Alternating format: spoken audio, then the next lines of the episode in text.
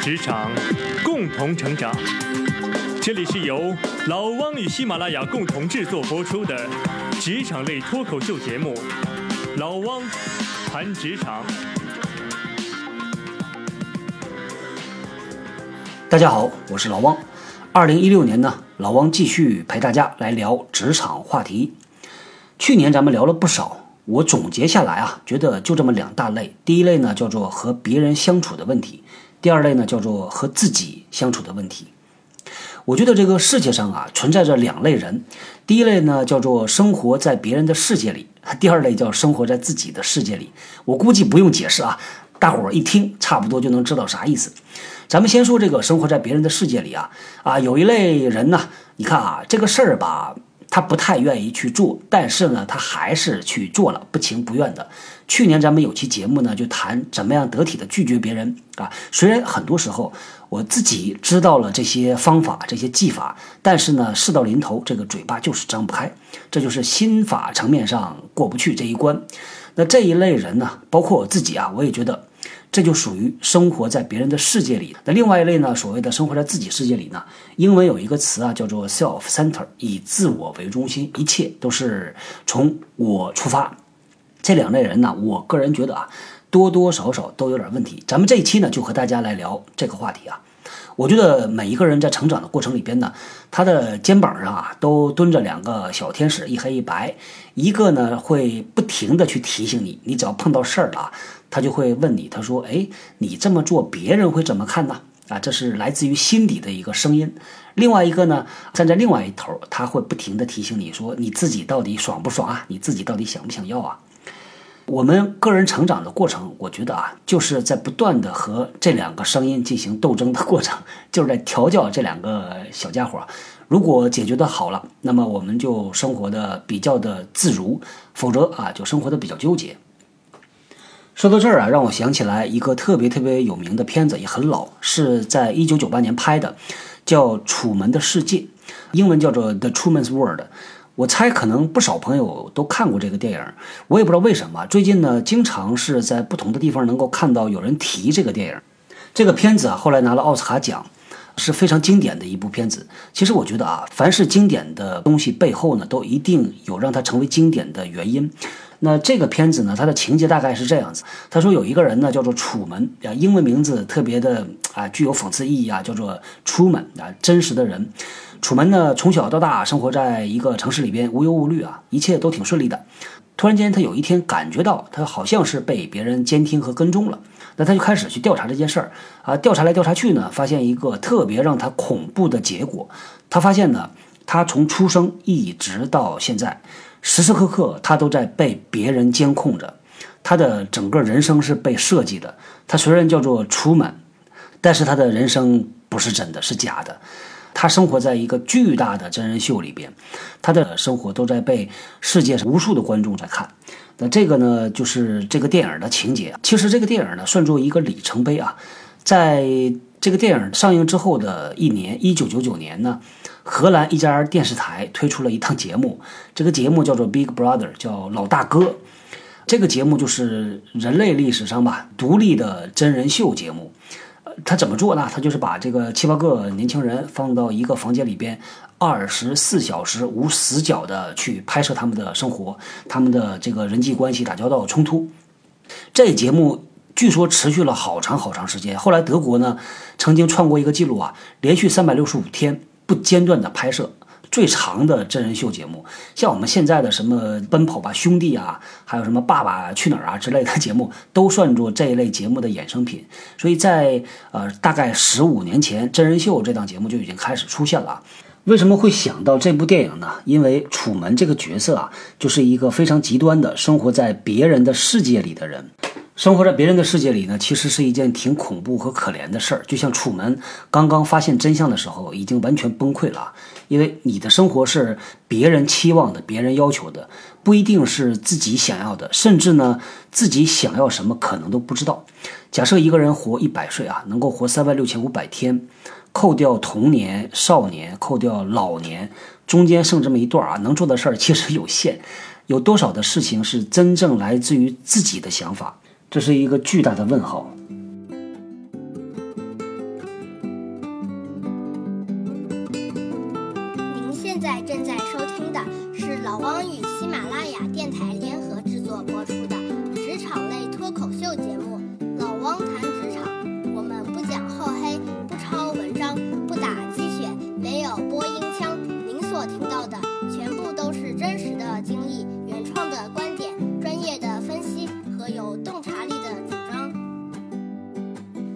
有这么一种说法，说人生呢有三个状态，最高的状态呢叫做先知先觉，中间这个呢叫做后知后觉，再往下呢叫做不知不觉。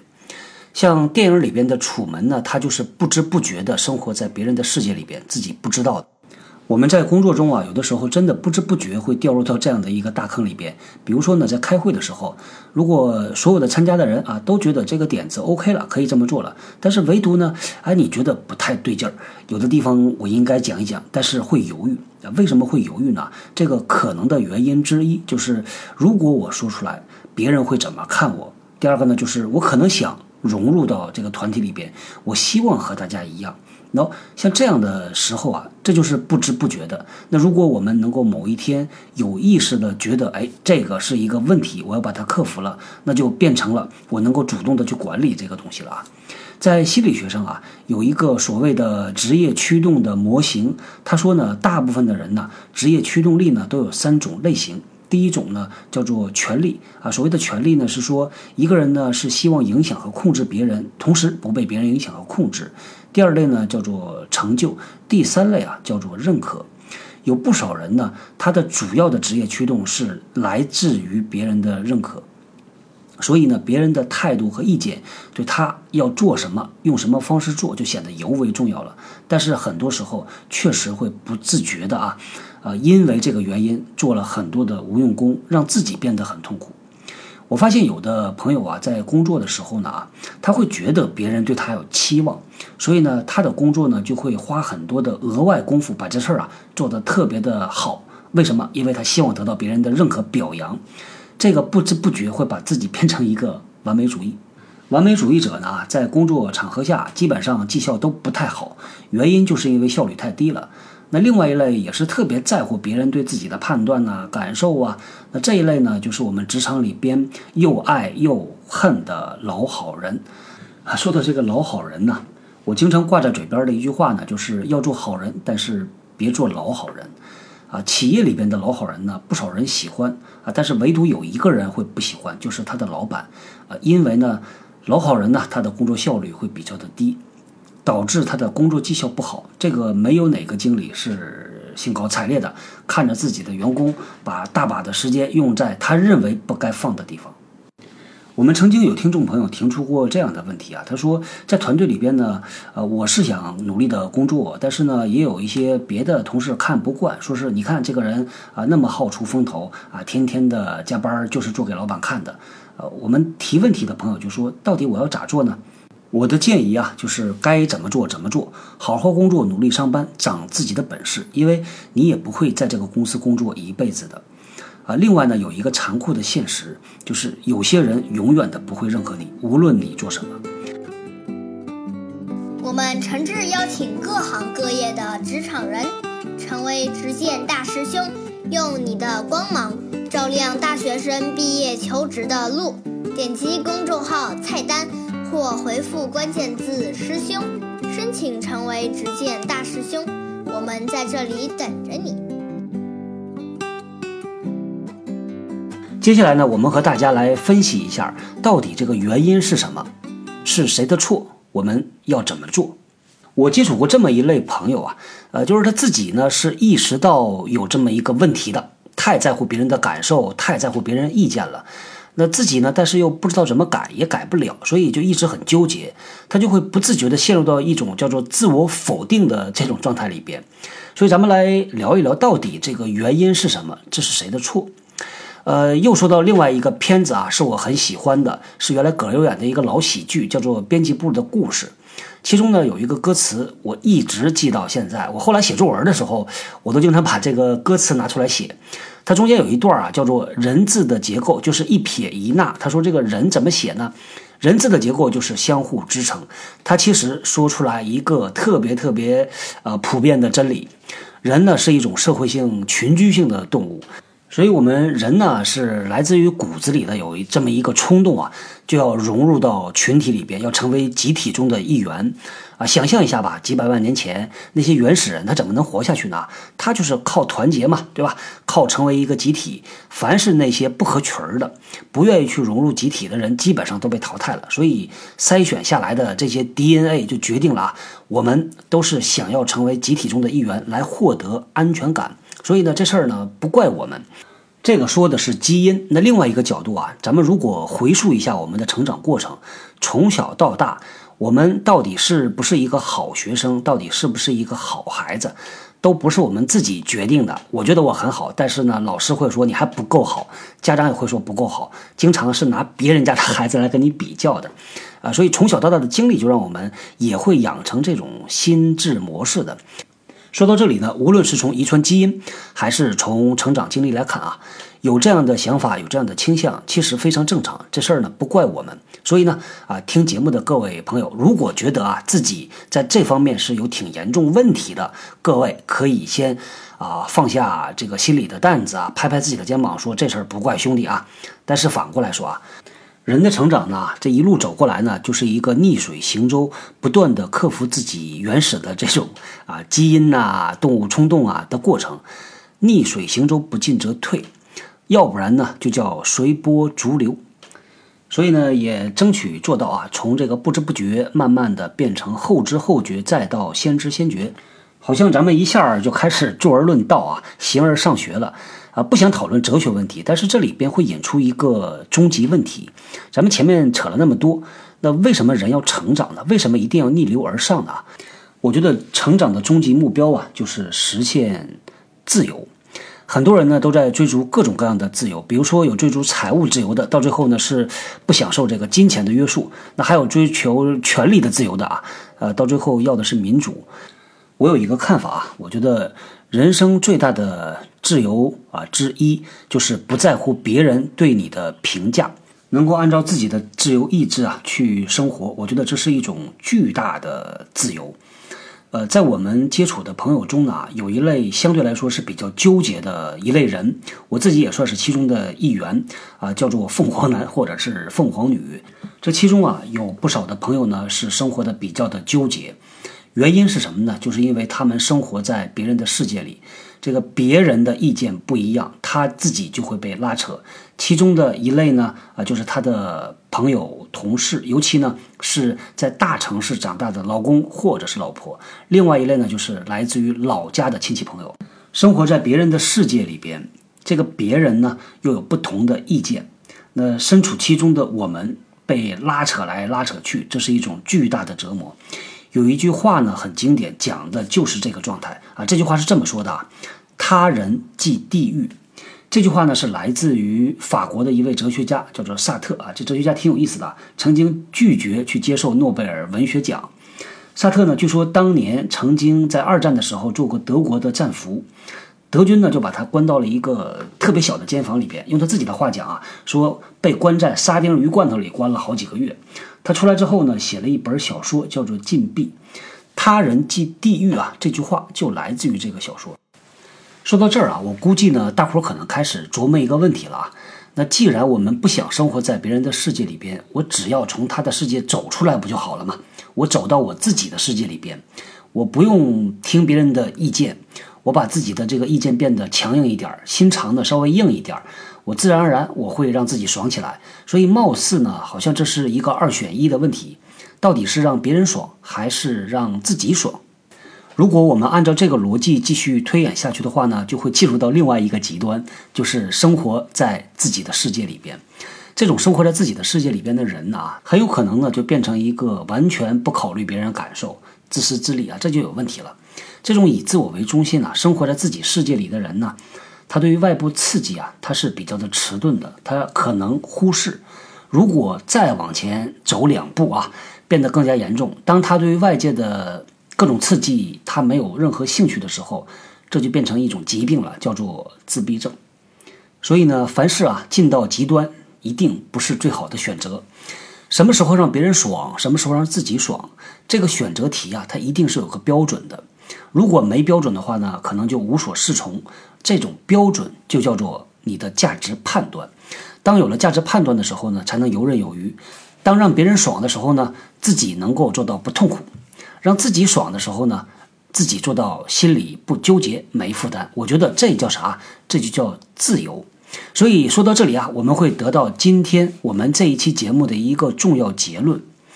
结论是这样啊，不生活在别人的世界里，也不生活在自己的世界里，生活在自己决定的世界里。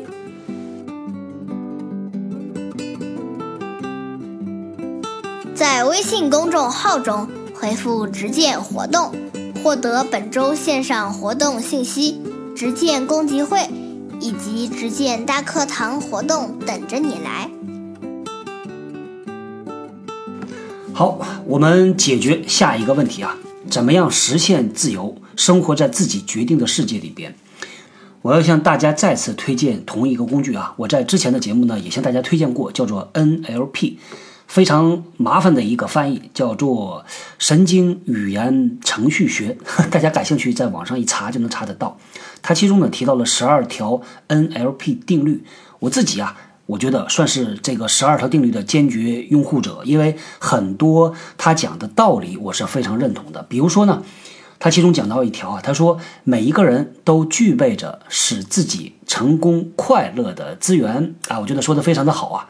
就像我以前提到的教练技术啊，做教练的人呢，他有一个信念是相信被辅导的这个人呐，一定能够自己找到答案。哪怕这个答案不是最好的，但是他自己呀，经过教练的启发呀、激励呀，一定能够找到答案。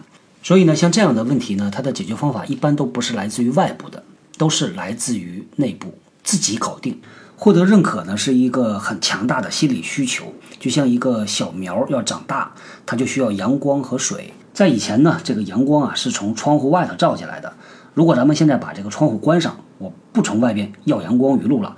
那我就自产自足嘛，我从里边我弄个小灯啊照一下它，所以我们用一个替代的策略来解决这个问题啊。这个替代策略呢，就是我现在开始啊，我从自己这里获得认同和认可。其实啊，自己对自己满意呢，是一件挺不容易的事儿，因为每一个人呢对自己了解的都门清啊，自己有啥毛病有啥问题，而且总是拿自己和别人去比较。有的时候呢，自己身上的一些小毛病啊，会被自己放大的。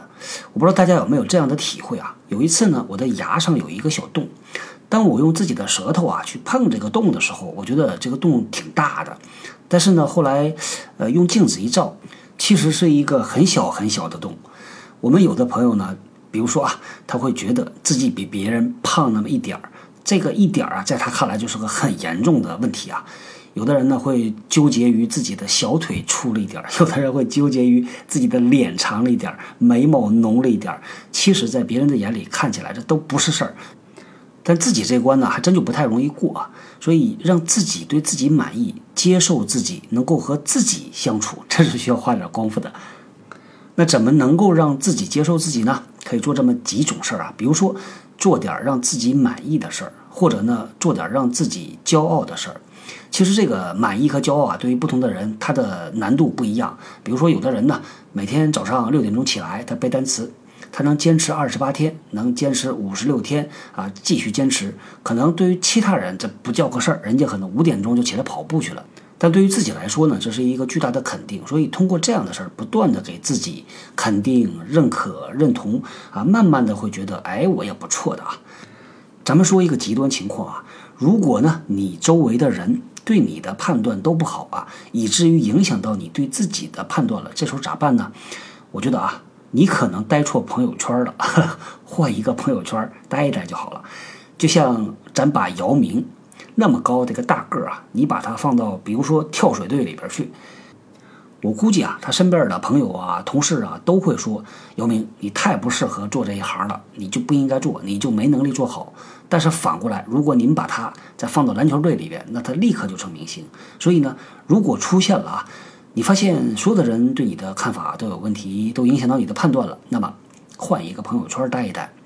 有的时候我们说，当一个人看待世界到处都是问题的时候他有可能把自己放错了位置。来反过来也一样当外部看你怎么都不对的时候可能啊是你选错了环境。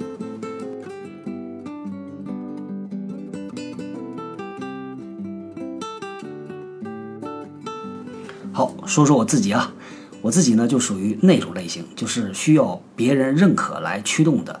在相当长的一段时间内呢，我是有变成老好人的倾向的。还好呢，这个及时的悬崖勒马了。当我终于有一天呢，突然间意识到，哎，我说其他人对我怎么看，我其实不太在乎了，随他怎么看，反正呢，我自己做的是心安理得，我觉得我自己挺好的。那个时间呢，我真的觉得啊，这个浑身轻松，就是那种所谓的自由的感觉，而且有一种成长的感觉。我感觉好像真的变大了。我这个体会呢，跟我好几个朋友讲过，他们说在他们的成长经历里边呢，也有类似的这种经历。啊，所以这个人的内心呐，真正强大了之后呢，一个人才能够进入到那种不以物喜、不以己悲的状态，才能够比较的平和。否则的话呢，是经常起起伏伏，你的情绪啊，就不是你自己能决定的了，而是别人决定的。这个就真的很被动，生活在别人的世界里边。哎，我来问大家一个问题啊，你是什么时候开始不在乎别人的看法的？如果这个时候还没有，那您可以考虑一下怎么让它发生。当然，还有一类朋友，像我们啊，面对的这种困惑呀、挑战呢，对他来说呢，压根儿就不是个事儿啊。这样的朋友，我是非常非常佩服的。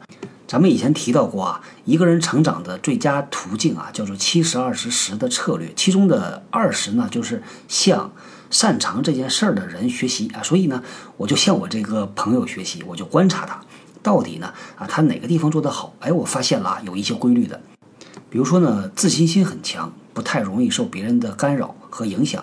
还有呢，就是他有一套内在的价值判断。他对于好多事儿啊，他特别喜欢发表意见，他经常有自己的意见发表出来。当你去听他的意见的时候，你觉得哎，言之有物。如果呢，我们身边呢就有这样的好朋友、好同事，我们就可以把它当做一个模板来学习啊，就像我们做手工课一样啊。如果呢，老师不给你一个样板的话，其实做起来啊还是比较费时间的。但如果手边就摆这个模型，你照着去做，这个速度就会快很多。好，那最后呢，用两句话来结束我们今天这一期节目啊。我们不在别人的世界里面颠沛流离，也不在自己的世界里边不知所以。好，咱们今天呢就聊到这儿，我们下个礼拜继续聊。各位，下周见，拜拜。